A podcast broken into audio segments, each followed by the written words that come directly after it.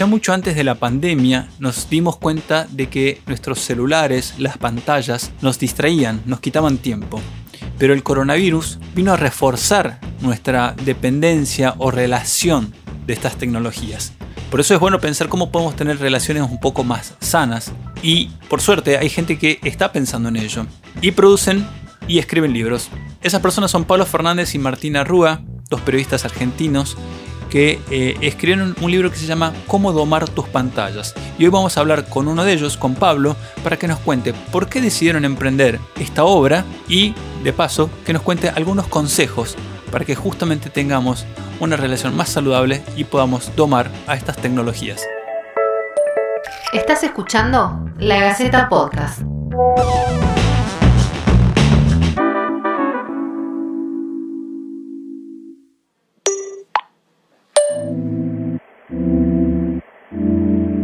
Bueno, Pablo, eh, en primer lugar, gracias por estar del otro lado. Felicitaciones por el, nuevo libro, nuevo, nuevo proyecto salido en pandemia. pero, pero bueno, gracias antes que nada por recibirnos. No, por favor, gracias a ustedes por tenernos en cuenta. Bueno, Pablo, eh, la idea es eh, hablar sobre este segundo libro, pero me interesaba saber cómo, cómo, cómo, fue el trayecto de pensar desde el primer libro, que fue La fábrica del tiempo, que les fue muy bien, eh, salió por, redes, gente que lo aprovechó, buenos comentarios, con varias ediciones. ¿Cómo, ¿Cómo fue el trayecto de pensar ese tipo de proyecto? Pensado más bien en la productividad y justamente en el trabajo en el tiempo, a pensar un libro que está relacionado pero que toca otros enfoques vinculado con el tiempo, la salud, eh, el bienestar psicológico y psíquico y las pantallas. ¿Cómo, cómo fue esa transición? Sí, buenísima la pregunta. Em, porque están muy relacionados y, va, por acá, ¿no? O sea, la fábrica de tiempo, nosotros lo escribimos, para que te des una idea, el proyecto de hecho nació ya casi más de 6, 7 años y lo escribimos en 2016 y salió en 2017, entre 2016 y 2017 lo escribimos. ¿Por qué digo esto? Porque cuando lo escribimos, nosotros siempre, nuestro, el, enfoque que tenemos con Martu Rúa, que es la coautora de, los dos libros y también hacemos un podcast, es de, pensar la productividad no en el sentido de trabajar por trabajar, eh, sino de cómo trabajar mejor para conseguir, digamos, tiempo libre para estar más desconectado cuando querés desconectarte. Entonces, esa búsqueda que estaba en el libro anterior, en la fábrica, se relaciona muchísimo con cómo domar tus pantallas, que es el nuevo libro, ¿no? Es esta idea de, nosotros en, el primer libro, que gracias, es, tal cual decís, la verdad que fue muy bien recibido, nosotros cuando lo publicamos no teníamos ni idea que iba a pasar, Era, eran las ganas que eso suceda, pero sucedió. Eh, creemos que en parte porque tocó esa vena de la gente, de los lectores y las lectoras de, bueno, esto, esto me habla a mí, y con Martu siempre hablamos de lo que a nosotros nos pasa porque este, bueno, vos me conocés, pero para el que no me conoce, nosotros no somos eh, ordenados por naturaleza. O sea, y sobre todo los periodistas en general no, somos ordenados por naturaleza. claro. Eh, y Marto y yo, los dos, aprendimos, nos vinieron genial las técnicas para hacer eh, un mejor uso del tiempo. Y yendo, yendo más al, link entre los dos libros, es, nosotros hablamos de bienestar digital, que es el gran concepto, digamos, detrás de cómo tomar tus pantallas un poquito en el libro ya en la fábrica tiempo. Lo empezamos a mostrar cuando te decimos cómo, cómo fabricar tiempo, entre comillas, con tu celular. Lo hicimos, pero eran un par de páginas. Y cuando, cuando nosotros con Marto damos muchas, muchas charlas y talleres sobre, sobre manejo del tiempo, en general, uno de los temas que volvía y volvía en el feedback de, la, de gente de un montón de tipos diferentes, de laburos diferentes, de, intereses diferentes, es che, el celular cada vez me, saca más tiempo, siento que, siento que estoy pegado a la pantallita. Entonces cuando empezamos a pensar el segundo libro, creímos que era uno de los temas que, teníamos que enfocarnos y un poco también el, futuro, que ahora es el pasado, conspiró a nuestro favor, ¿no? Porque nosotros empezamos a pensar el libro antes de la pandemia. El libro nosotros lo empezamos a pensar en 2018 y, y, ya, ya era sobre bienestar digital cuando lo empezamos a escribir eh, ya empezó la pandemia, entonces fue súper relevante eh, también para sobre todo los capítulos que tienen más con trabajo remoto. Así que eh, la, realidad conspiró a favor del libro, pero siempre pensamos que, que también hubiese sido relevante todo el tema de pantallas pre-pandemia. Ahí, hablando de este link entre los dos libros, hay un juego de palabras ahí en el medio, me parece. Cuando hablan de fabricar tiempo, es que, bueno, lo puedo fabricar, puedo hacerlo. En cambio, cuando hablan de domar, me llamó la atención el verbo, y están hablando como de algo, como que tiene algo animado, indomable, salvaje. ¿Es así como lo piensan a, las tecnologías? ¿Tienen ese lugar hoy en nuestras vidas cotidianas? Sí, porque, a ver, eh, fabricar tiempo es tal cual, o sea, no podés, no tener más de 24 horas, pero sí creíamos esta idea de, bueno, le dedico, no sé, media hora a agarrar una técnica nueva y me multiplico esa media hora. Eso estamos seguros de que es así porque nos pasa. Eh, ese es el concepto de fabricar tiempo. Ahora, el de, domar las pantallas, sí, es lo que decís. Eh, hago un spoiler. en el libro analizamos si hay una adicción a las pantallas o no. Eh, no, hoy al menos la evidencia del libro está basada en evidencia. Lo hacemos de una manera amena, pero está basado en, evidencia, en papers, en investigaciones. La idea de, domar tiene que ver con que hoy por hoy no se define como que, como que hay una adicción a las pantallas, en términos generales se habla de la dificultad de soltarlas de alguna manera. ¿no?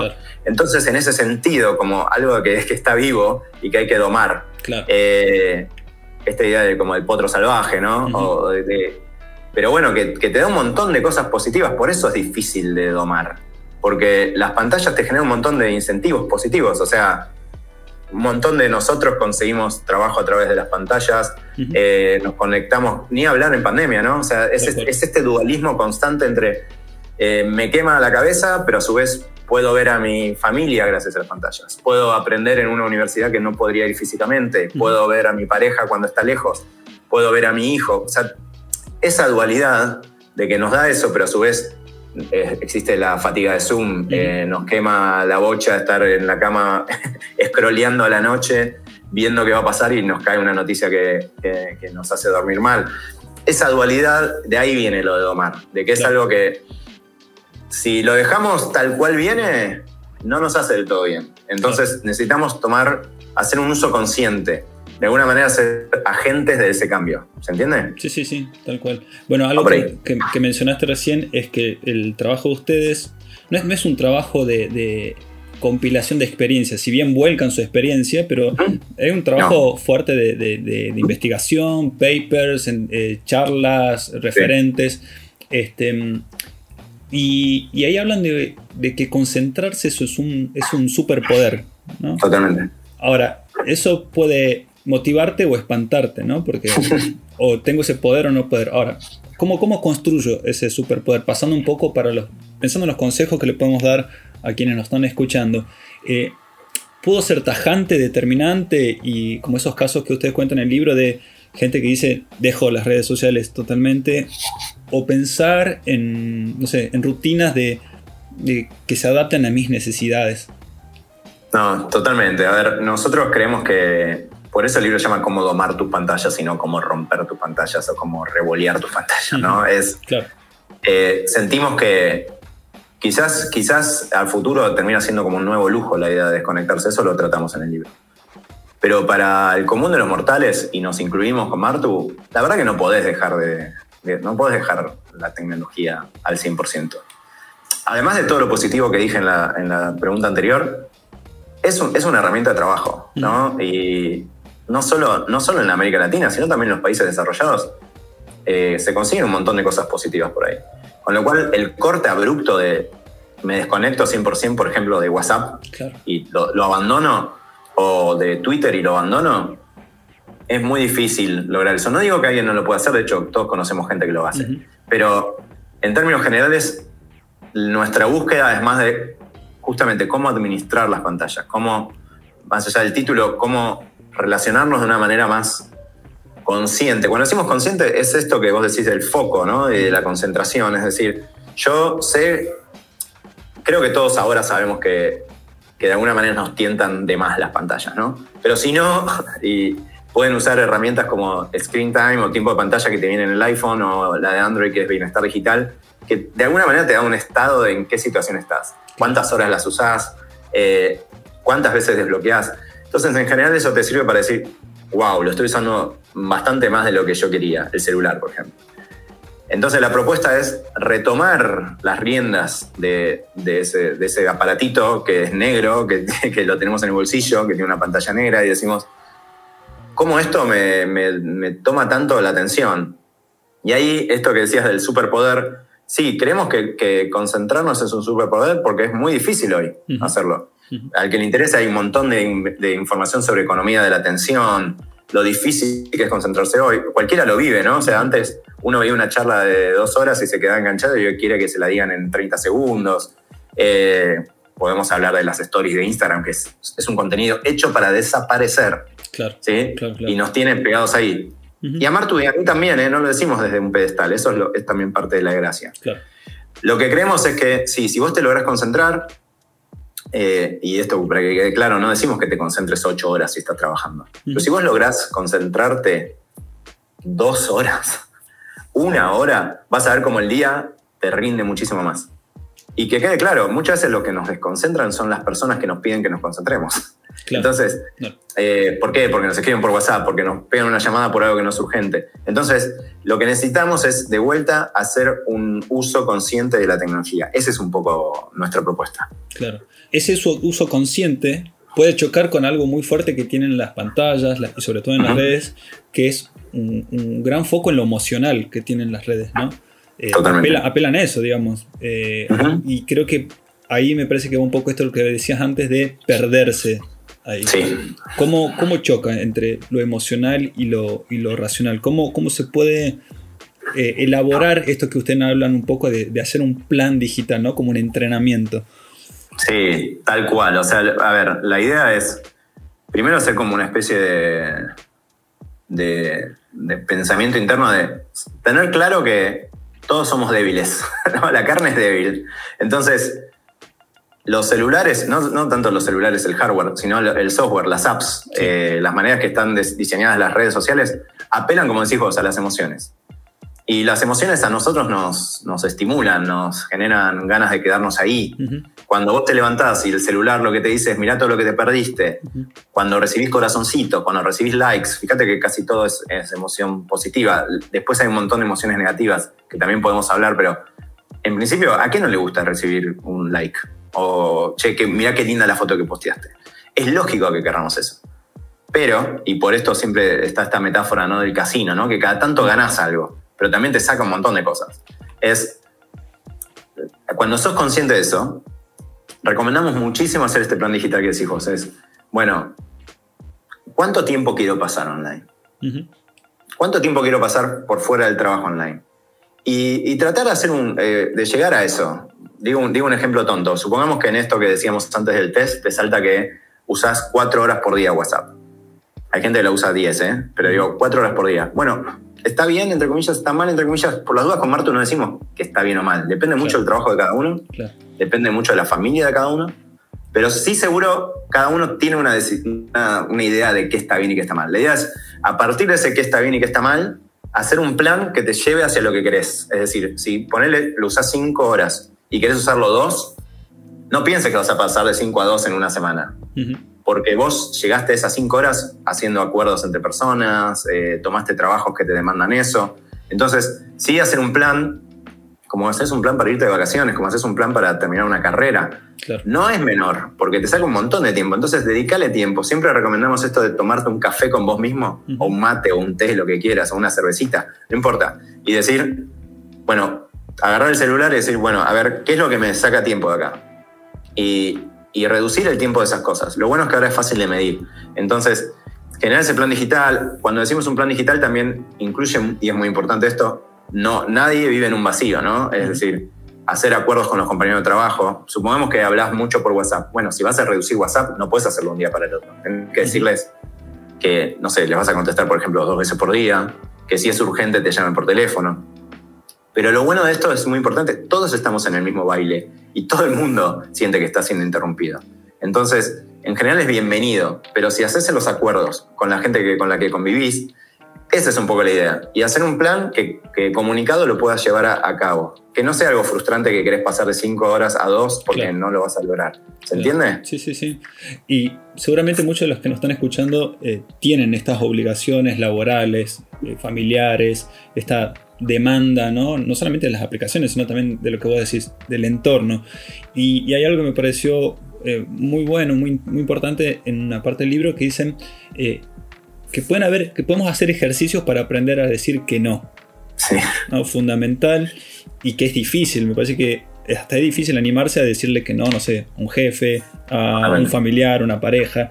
Eh, ¿cómo, cómo, cómo, trabajaron eso? ¿Hay ejercicios? ¿Es acuerdo? ¿Cómo, cómo, cómo lo ven? Sí, a ver, eh, es súper difícil, y más en economías como la nuestra, ¿no? O sea, siempre que uno dice que no, tiene miedo que ese tren no vuelva a pasar. Claro. Eh, eso digo sobre todo en lo laboral. Eh, ahora, ahora paso también a lo personal, pero la idea de vuelta tiene que ver con esto del plan que decíamos, y hacer como un, un plan que puedas cumplir. Entonces, la verdad que si uno tiene la suerte de que le ofrecen trabajos, cuando terminas agarrando de más, es agarras para comer más de lo que puedes masticar, ¿no? Y te termina, termina generando un problema. Entonces, un, un, consejo muy simple que, que, la verdad que nos lo dieron, eh, nosotros entrevistamos mucha gente para el libro, es tratar de, que, de no contestar en vivo. Es decir, si alguien te ofrece algo, mm. decirle, lo voy a pensar. Eh, y parece una tontería, pero no es una tontería, porque decirle después, primero siempre consultarlo con la almohada, deja que, la propuesta te baje un poco la, adrenalina el momento y contestar de mínima al día siguiente. Entonces, puedes contestar, poner que te proponen algo por teléfono o por WhatsApp, le contestas después y ya eso hace que te baje un poco la adrenalina. Quizás le terminas respondiendo que sí o que no, pero es una decisión un poco más pensada. Claro, Vuelve a esto que eh, decíamos al principio de lo consciente, lo crítico ¿no? de, de, ese contrato, ¿no? Sí, porque uno, y, quizás uno, a veces se encuentra haciéndolo al revés, eh, como al pedir una, respuesta urgente, eh, de alguna manera forzás esa respuesta. Entonces, tratemos de salir de esa inercia. Esa es una. En lo, y, en, lo personal, eso para lo profesional, pero también puede ser para lo personal. Y en lo personal, hacer muchos acuerdos de, esto que te decía antes de... Doy un ejemplo muy concreto. Cuando uno habla por WhatsApp, ¿no? Eh, en la Argentina y en muchos países de América Latina existe esta idea de me clavaste el visto es el sueño de cualquier app, ¿no? Que imagínate que los usuarios mismos se estimulan entre sí para usarlo todo el tiempo. es, una locura. del abandono de los grupos también. el abandono de los grupos, sí. Entonces, eh, ¿qué, proponemos ahí? Eh, supongamos que alguien propone, bueno, armemos un grupo nuevo. Bueno, la fácil es decir que sí, porque nadie, a nadie le gusta decir que no. Pero ¿qué tal si en vez de decir que sí decís, che, pará, no lo podemos resolver ahora en una llamada, nos ponemos, saltamos todos a Skype o hacemos incluso por WhatsApp una llamada grupal y lo resolvemos? En vez de que quede un grupo más latente y que después sea el grupo por lo que se habla de fútbol, se habla de música, se habla...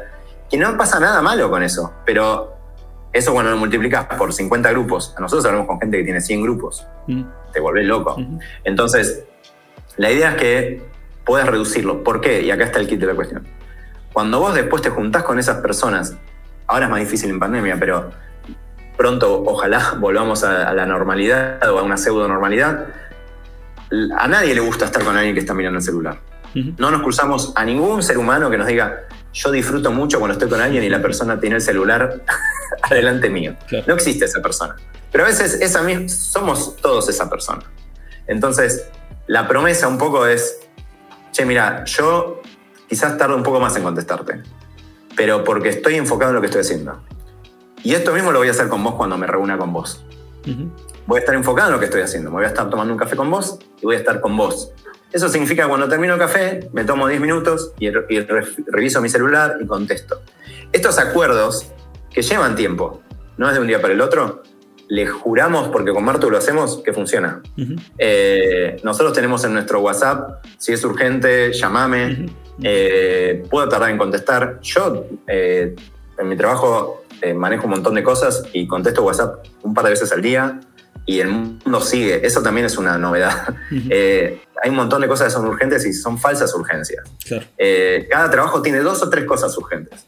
Es muy importante que en esos acuerdos con equipos definamos cuáles son las urgentes. ¿no? Una cosa es un incendio y otra cosa es algo que puede esperar un par de días. Entonces, eh, hacer acuerdos es la base de casi todo lo que te estamos diciendo. Por eso no, es tanto tecnología, sino acuerdos entre personas. Es buenísimo que, podamos recordar que eh, a los que nos escuchen que el, libro se basa en como una metodología taller, ¿no? con herramientas, consejos. De hecho, esto, con esto que lo estaba diciendo, eh, un poco para spoiler, hay una, pirámide que está buenísima, que dice, ah, bueno, eh, la herramienta que puede ser utilizada según la urgencia de, esa comunicación, así que está buenísimo. Te hago dos últimas preguntas, Pablo, que tienen que ver también con que hablábamos. Em, evidentemente, en los dos libros hablan de distracciones. Em, pero las distracciones siempre existieron, ¿no? Eh, hay la distracción de una llamada, de la televisión, de la radio y hasta la distracción humana, ¿no? ¿Qué cambia con lo, con lo digital y sobre todo con el, con el celular, que es donde hacen mucho foco ustedes?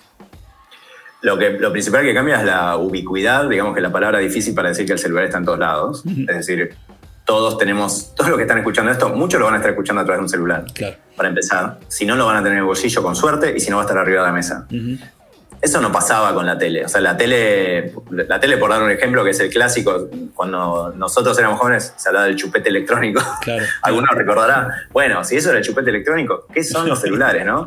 Eh, yo no miro casi tele. O sea, y, paso en el celular un montón de tiempo por trabajo.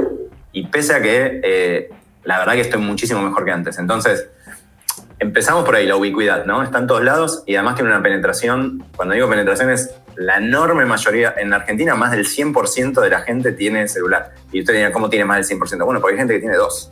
Eh, eso no pasa con muchas cosas. Entonces, ubicuidad. Y después, muy importante, es, y es algo que, contamos en el libro, pero seguramente algunos de los que están escuchando habrán visto el, documental de Social Dilemma, el dilema de las redes sociales de, que está en Netflix. Sí, sí.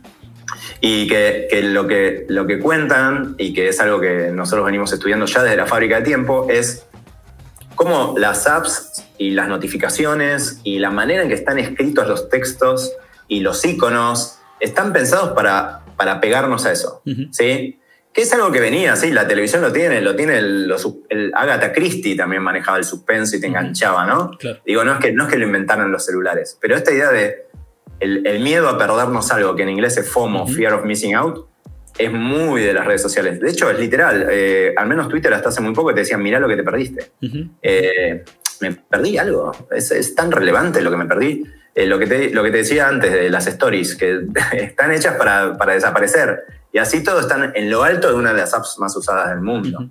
Entonces, nosotros analizamos, y con esto cierro la respuesta, el, se llama deslizar para refrescar, el, el push to refresh, pull to refresh, que es esta idea de yo hago en Twitter, en Instagram y en muchas apps, tiro para abajo para que se actualice. Eso hoy se podría actualizar solo. Y el, el desarrollador que lo hizo está arrepentido de haberlo hecho. Mm. Porque siente que eso es como un chupetín que le da a la gente y que la gente sigue volviendo. Se podría no hacer, pero se hace porque está probado que hoy nos genera más, nos pega más a las pantallas eso que si se actualizase solo. Twitter, Instagram, de alguna manera nos dará un sentido de, que tengo el poder de actualizarlo cuando en realidad se podría hacer de manera automática. Está buenísimo. No, y, creo que el libro lo que tiene es como, no tiene esa mirada eh, apocalíptica, ¿no? Si usamos esos términos recontra clásicos de, las tecnologías, ¿no? que por ahí un poco sí la tiene el documental que vos eh, lo mencionabas, eh, pero más que nada hay un ejercicio más crítico que, que, nos devuelve la pelota hacia nosotros, los que, los que usamos. La última pregunta que te hago, Pablo, es que, mira, es casi un, un milagro que no hayamos, no hayamos hablado de pandemia durante esta conversación, pero sí, la pregunta, la pregunta, sí tiene que ver con la pandemia y es... Está muy bien. Eh, si bien este libro lo escribieron durante la pandemia, como contabas, eh, si en el proceso de investigación y análisis pudieron ver componentes nuevos que le está dando la pandemia a estas distracciones, a esta mm, permanente extracción de tiempo que, nos tienen las pantallas, ya se ha dado por la relación en sí con la tecnología o por el contexto en la que estamos mucho más relacionados con ella. Sí, sí, totalmente. A ver, hay dos cosas ahí. Una es, eh, digamos, el pase a modo remoto de una parte de la población, que siempre remarcamos como Artu, ni ahí es el 100% de la población. O sea, no, quiero decir el número para no equivocarme, pero en Argentina es alrededor de un tercio que podría llegar a trabajar de manera remota. Eh, y lo que seguro creemos, pero no nosotros, sino todos los que estudiamos este tema, es que vamos hacia un futuro que es más híbrido. Es decir, esto no significa que todos los que están trabajando remoto hoy vayan a seguir igual de remotos cuando todos estemos vacunados y ojalá el coronavirus allá pase al pasado, ¿no? Pero seguramente vamos a estar en un mundo más remoto que en 2019. Eso lo firman casi todos, ¿no? Desde los extremistas que dicen vamos a un mundo remoto hasta los que no. Eso por un lado, entonces eso cambió un poco las, el contexto. Y se relaciona con lo segundo, que es eh, lo que seguro se volvió como muy presente, es el tema de las videoconferencias, la cantidad de tiempo que pasamos en pantalla, no solo por lo laboral, sino que mucha gente, ni hablar los que tienen hijos, pasaron a no solo trabajar frente a las pantallas, sino ver a sus hijos frente a las pantallas tomando clases. Quizás si estás estudiando una carrera universitaria o estás en la secundaria, también tuviste que cursar. Eh, tenías los cumpleaños, los cumpleaños, los zumpamentos. Todo eso hizo que mucha gente, que quizás incluso los que ya trabajaban remoto, pasaron de tener 8 horas trabajando con computadoras a tener 10, 12, 14 horas frente a la, pantalla. Y eso nos hace mal. Entonces, porque además, si estabas adentro de una casa, ¿cómo te, cómo te desconectabas? Mirando una serie a la noche frente a una pantalla. Claro, Que no es que las pantallas son malas per se. Eh, nosotros con Martu trabajamos con tecnología hace casi 20 años, pero lo que pasa es que no cortás nunca. Eh, entonces, de hecho, sí, seguro que es mucho menos eh, complicado estar prestando atención durante 8 horas a reuniones que mirar una serie a la noche. También hay grados, ¿no? Pero por eso, y con esto cierro, lo que mucha gente vivió es volvió el foco a cosas como manuales, artesanales. Seguramente conocen, todo lo que están escuchando van a pensar en alguien, si no en ustedes mismos, que es desde allá al principio de la pandemia hacer pizza en la casa, eh, pero mucha gente le empezó a prestar más atención a las plantas, eh, a, hacer cosas con las manos, carpintería, eh, sastre, tejer. O sea, es, es enorme la cantidad de gente que pasó a enfocarse en eso. ¿Por qué? porque lo sacó de, la pandemia de alguna manera.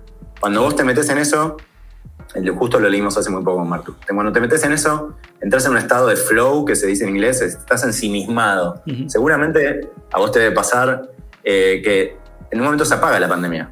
Eh, después volvés a pensar, pero cuando estás, no sé, regando las plantas, eh, trasplantando, eh, haciendo algo, eh, cuando digo con las manos es porque lo manual tiene mucho que ver con eso, dibujando. Mucha gente hizo cursos de cosas de hobbies que había abandonado en la adolescencia. Tiene que ver con esto. Entonces, para cerrar, sí, son estas dos, estas dos cosas que se relacionan. El trabajo remoto que habla de un futuro un poco más híbrido, eh, la cantidad de tiempo de pantallas que se multiplicó y la vuelta, digamos, un poco más a lo, a lo manual, a lo artesanal para la cantidad de trabajadores que son digitales hoy. Es un poco ese el cóctel, digamos. Buenísimo. Bueno, Pablo, para ahorrar tiempo, te, agradezco tu tiempo.